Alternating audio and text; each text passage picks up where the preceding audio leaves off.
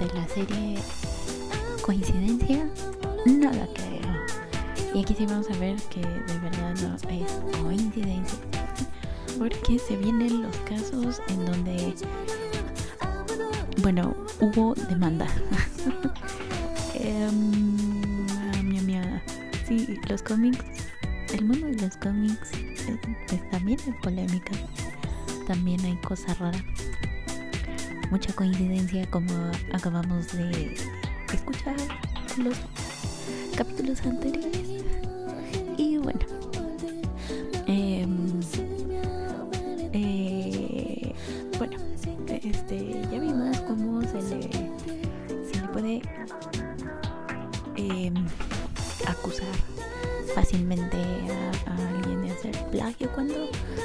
Realmente a veces si hay coincidencias vamos a ver un par sí un par de casillos de eso pero el principal el caso que me parece que es el más, más, interesante de ay es que tengo que bajarle porque no me escucha.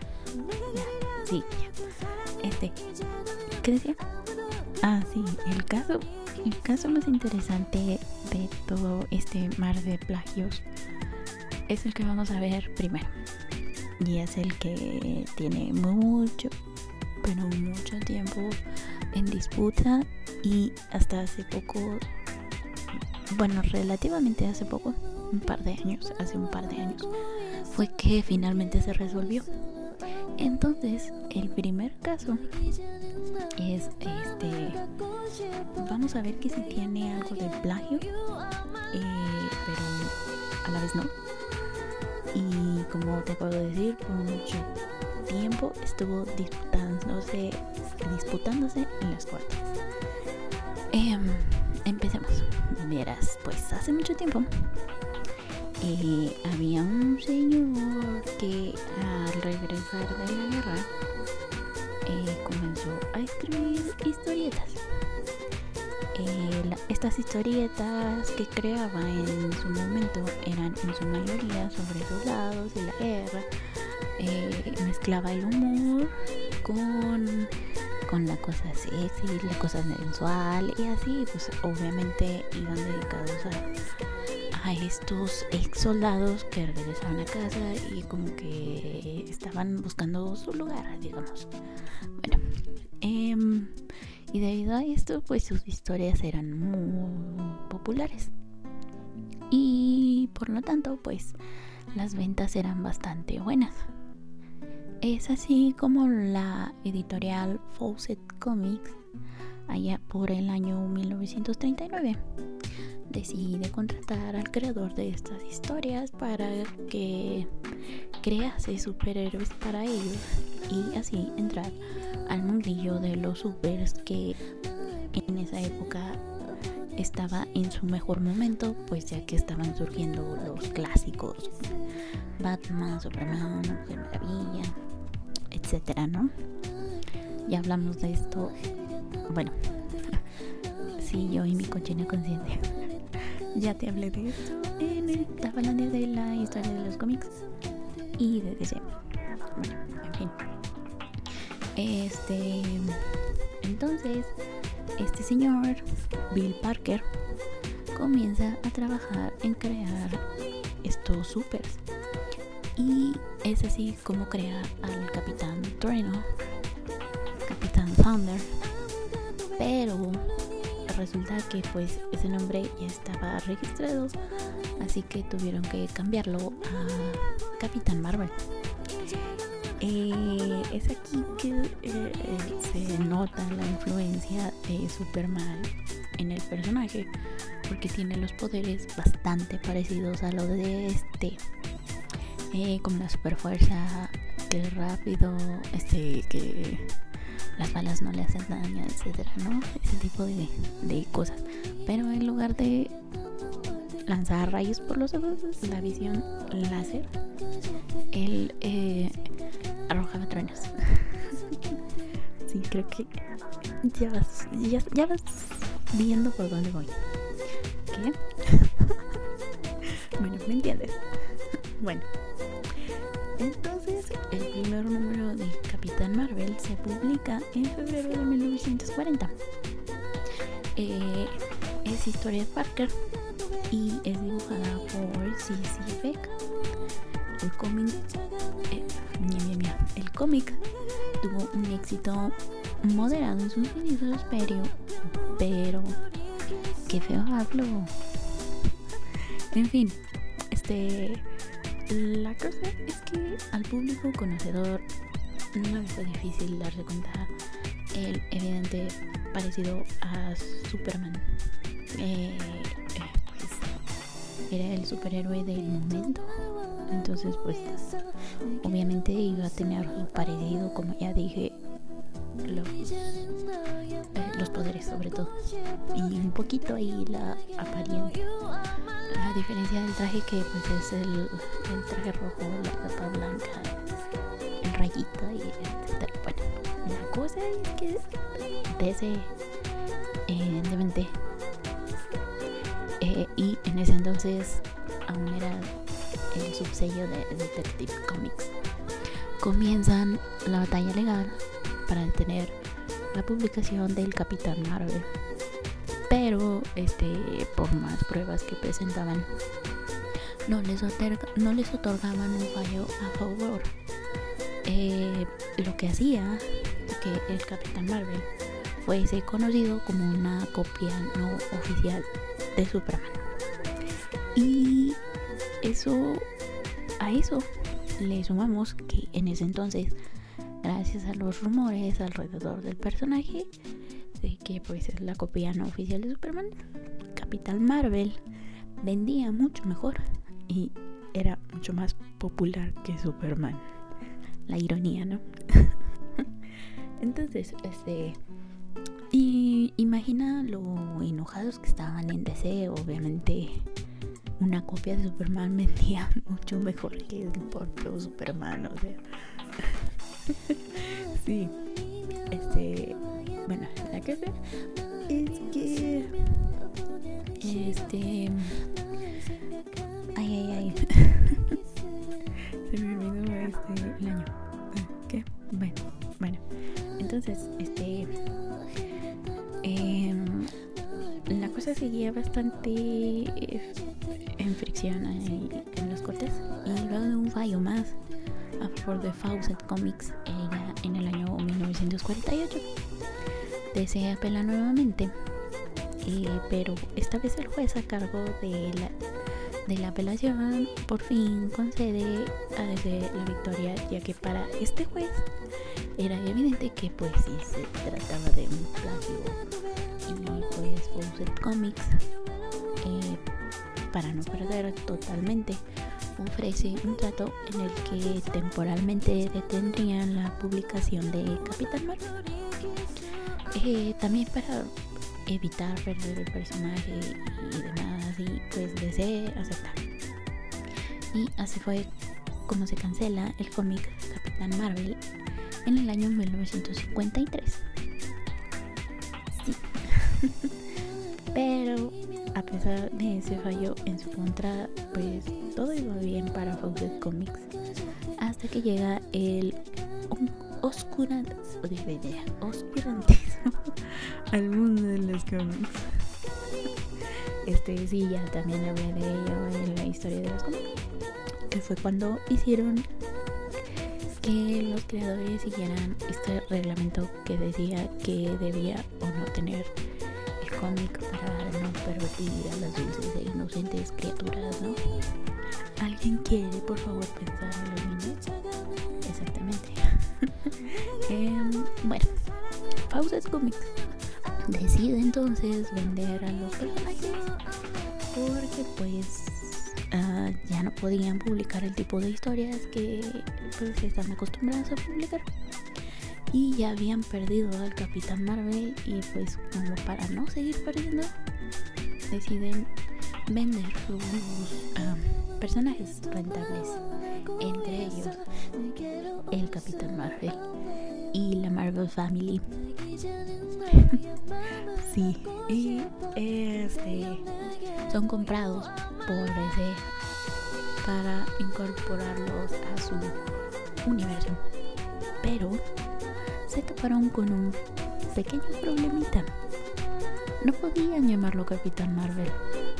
Mm, verás, existe un pequeño vacío legal en el que si en determinado tiempo no se renuevan los derechos de una marca, un nombre, por ejemplo, en este caso, el nombre de Capitán Marvel, pues esto se pierde y quedan libres para que alguien más los tome y pues eh, fueron registrados por alguien más.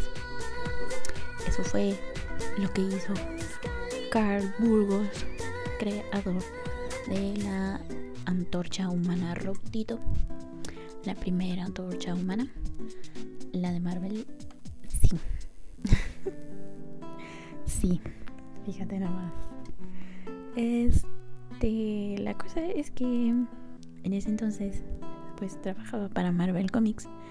El personaje que crea como Capitán Marvel era un robot que se podía dividir en piezas y este con el grito split que decía split arm y pues el brazo salía volando o split leg y pierna y así no este y se volvía unir con el grito de Jam. X-A-M. ¿Ok?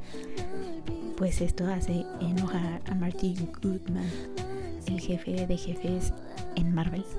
En ese entonces, pues ya que él perdió la oportunidad de registrar el nombre que podía que podría ser el nombre del personaje insignia de la editorial, pues porque obviamente Marvel hace lógica, ¿no? Pero eh, como Burgos trabajaba para Marvel y la serie de su robotito duró muy poco, pues podríamos decir que le aplicó un uh, lo tuyo es mío y lo mío es mío. Y Woodman se queda con el nombre y le pide a Stan Lee crear un personaje que encaje con este nombre. Eh, el Capitán Marvel de Stan Lee es un guerrero de, raza Kree que realiza hazañas heroicas por el mundo y por el espacio y cuya sucesora es el feo personaje que vimos en el cine. Es feo, aceptarlo. Quizás no físicamente, pero como personaje sí es feo. Incluso en los cómics es un personaje. Ah, qué bueno que, eh, que Rogue le quitó los, los, los poderes. Este, ¿qué? ah, sí, este. Eh, la cosa es que debido a esta jugada, DC no puede llamar Capitán Marvel al Capitán Marvel, pero sí puede usar al pequeño Billy Baston, Batson. Lo siento, no Batson, Batson, Batson. Para seguir con las historias de este pequeño, decide nombrar a su alter ego heroico como el grito de guerra que usa para transformarse. Shazam, que es un acrónimo de, acrónimo de los nombres Solomon, Hércules, Atlas, Zeus, Y Mercurio. Así de aquí gringa y Bueno, este Shazam toma sus poderes de eh, los personajes dioses, lo que sean que acabo de mencionarte. Y pues es así como se queda con el nombre de Shazam. Pero, pero, pero, a Goodman no le parece que DC siguiera usando al personaje y les manda un cese y desista porque en la portada del número uno se podía leer The Original Captain Marvel Captain, Captain. Bien, bien, bien. Es que está en inglés. Hay que ser. Hay que pronunciarlo bien. que se note la pronunciación. Ok, entonces es el original Capitán Marvel. Y pues eso lo dejaba en una posición no muy buena porque pues su Capitán Marvel pues no era el original. Y si no era el original. La cosa es que el pleito por el nombre duró bastante. Imagínate. Desde cuando quedamos desde el 58. no recuerdo la, la, el 53, desde 53. Eh, bueno, la cosa es que debido a, este pleito, desde podía seguir usando el nombre de manera no oficial porque no había un fallo todavía a favor de Marvel o un fallo a favor de DC. Eh, entonces, la cosa duró así hasta el año 2012, cuando Geoff Johnson, el jefazo de DC en ese entonces, decide que es hora de soltar el nombre y termina de una vez con el pleito de 50 años de duración por el nombre Capitán Marvel. Así es. Esa es la historia de Shazam y Capitán Marvel. Eh, un caso bastante interesante dentro del mundo de los cómics porque se peleó por mucho tiempo y hasta que DC dijo, ya sabes qué, aquí, ya, olvidar, ya no quiero estar en más abogados. estuvo bien, estuvo bien. La verdad es que Shazam me parece mucho mejor nombre que Capitán Marvel. Bueno.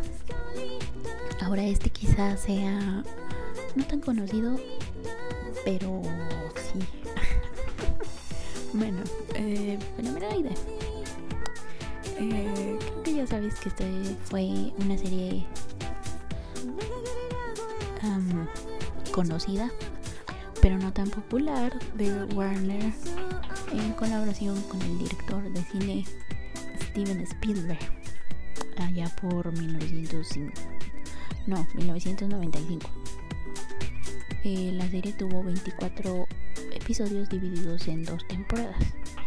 El protagonista era un, chico geek, em, un chico geek informático que tras recibir un raro chip y tener un accidente involucrando un gato y su computadora, mm, raro sí, se convierte en fenomenoide. Este tipo que tiene poderes raros es fenomenal.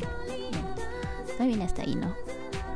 Pero fíjate que resulta que, pues, como siempre, el público conocedor nota ciertas similitudes entre la serie Fenomenoide y el cómic Madman, escrito por Mike Alred y publicado en 1990.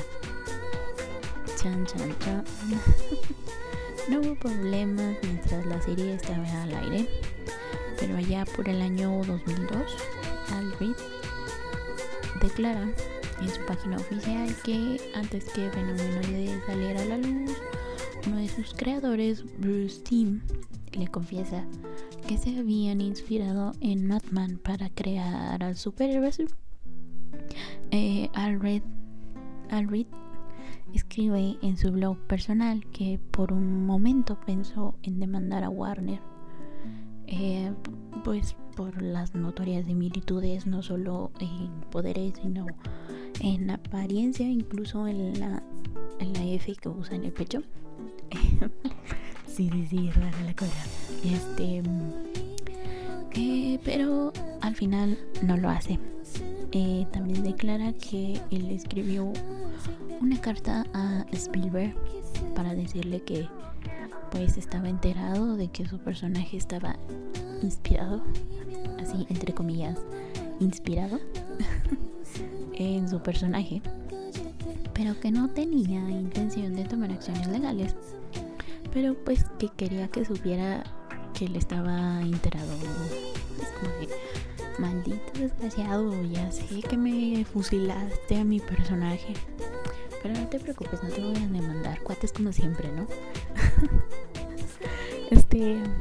Aquí voy a citar su comentario eh, que escribió en su blog porque es una joya. Está genial. Y dice: Nadie respondió, lo cual está bien. Y para ser sincero, Madman es una amalgama de media docena de otras influencias. Entonces, ¿quién soy yo para quejarme? Bien hecho, señora Red. Hay que ser honestos. es que también imagínate, si no, si, si él demanda, luego van a salir, oye, pero tu personaje tiene esto de este otro personaje. Tiene esto de que él tiene que. Y pues entonces no. iba a perderse. Warner no iba tampoco a arriesgar su pellejo en.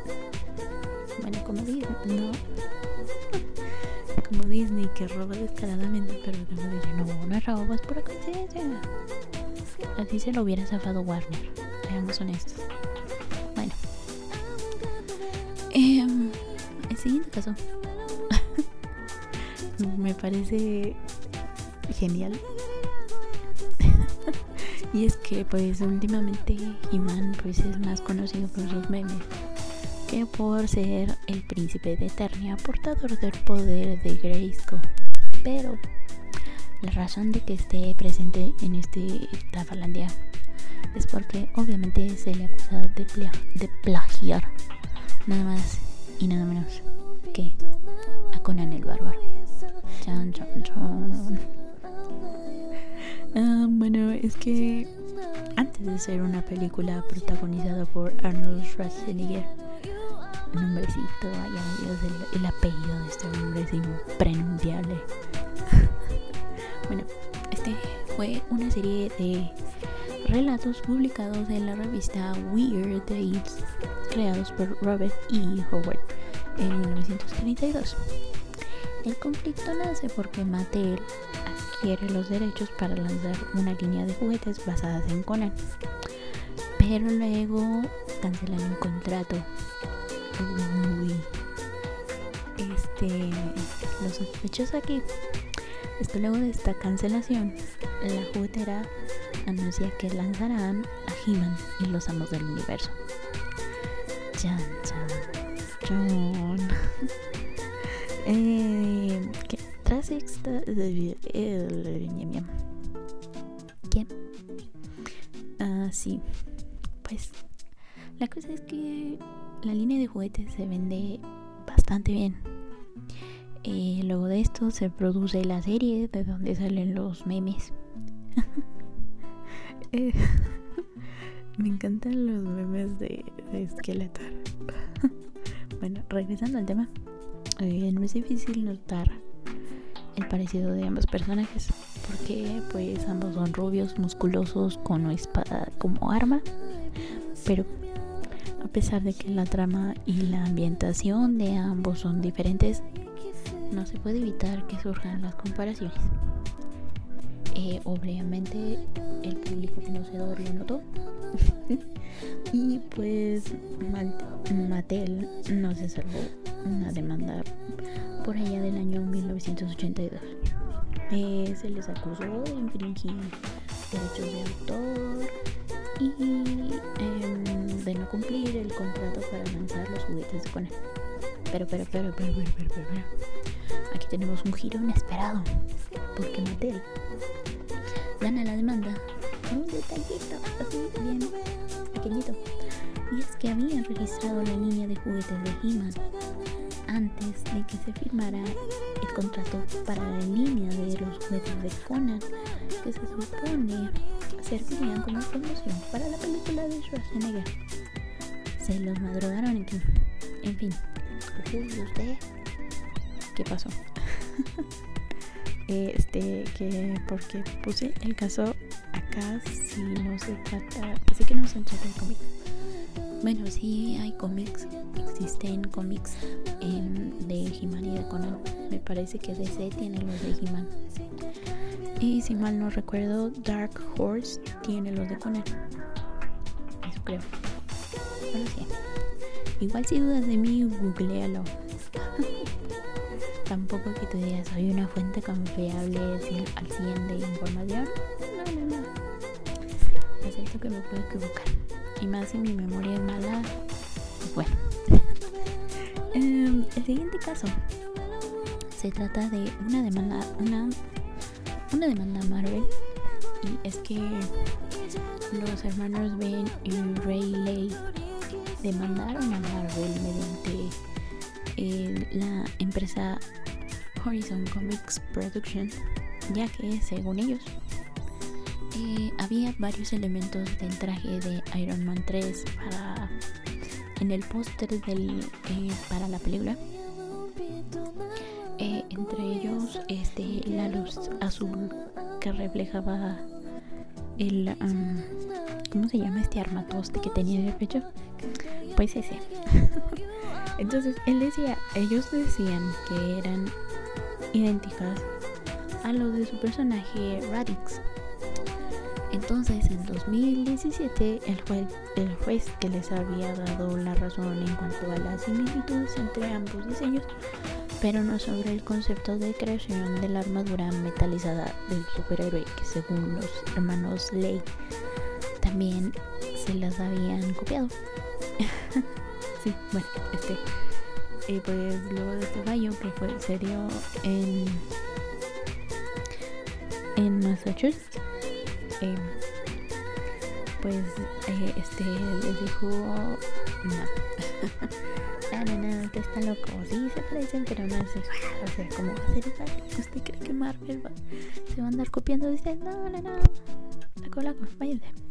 Pues estos deciden irse a Nueva York a intentar allá a ver si a él les decía no si usted no está loco si se parecen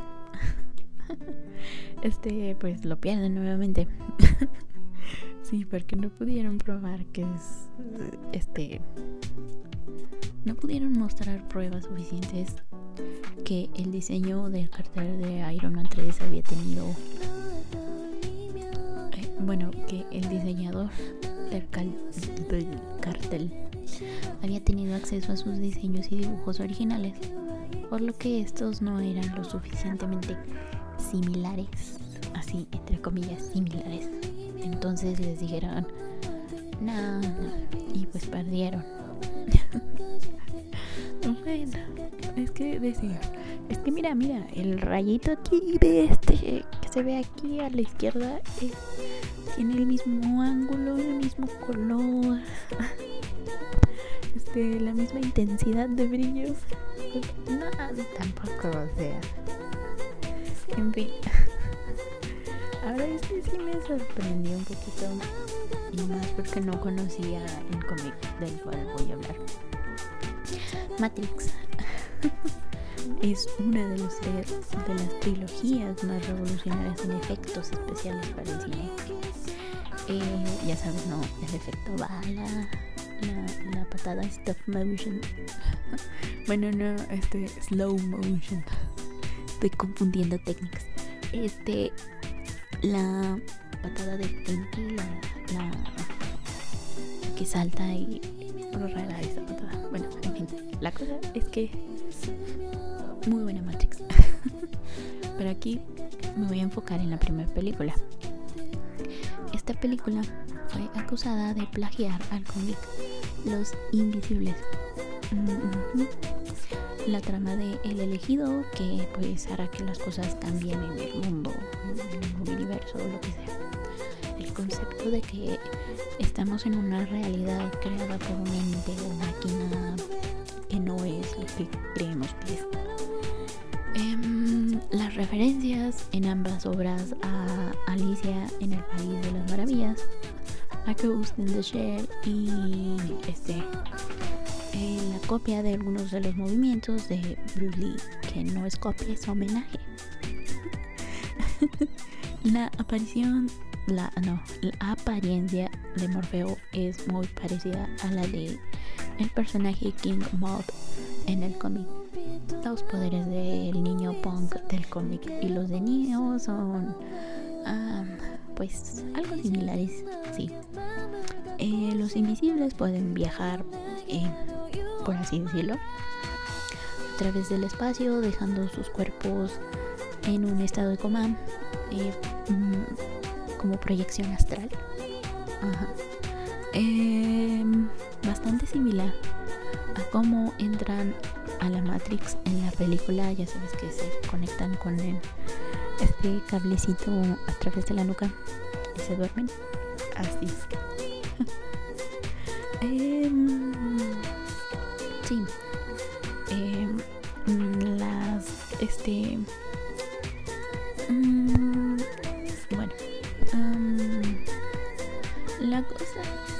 Que sí existen varios elementos similares que nos hacen pensar que las hermanas Wachowski tomaron varios elementos del cómic de los invisibles, suponiendo que conocieran la existencia de este que yo, por ejemplo, no sabía de su existencia.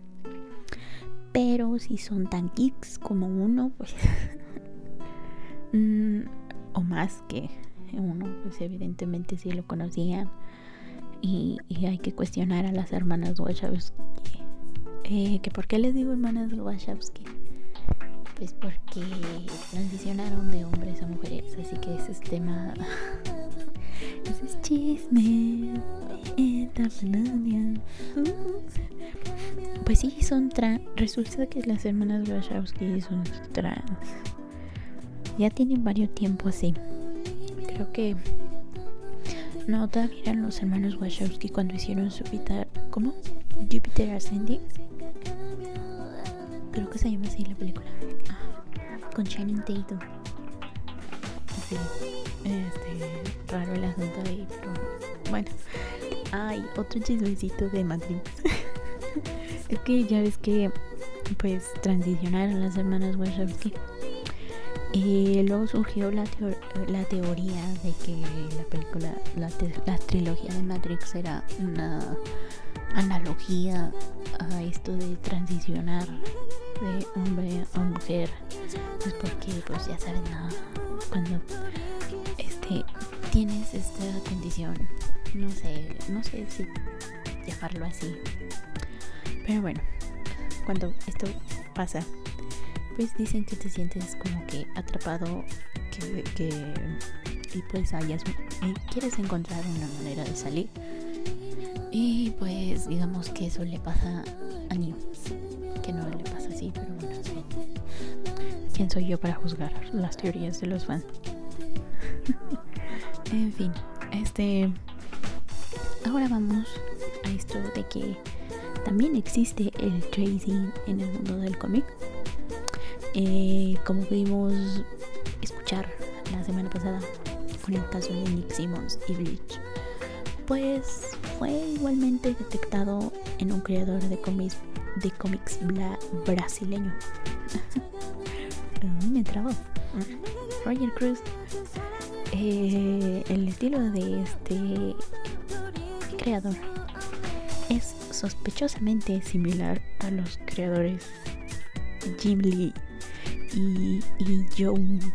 Ah, espera que su apellido está raro. Ah, Joe Madureira.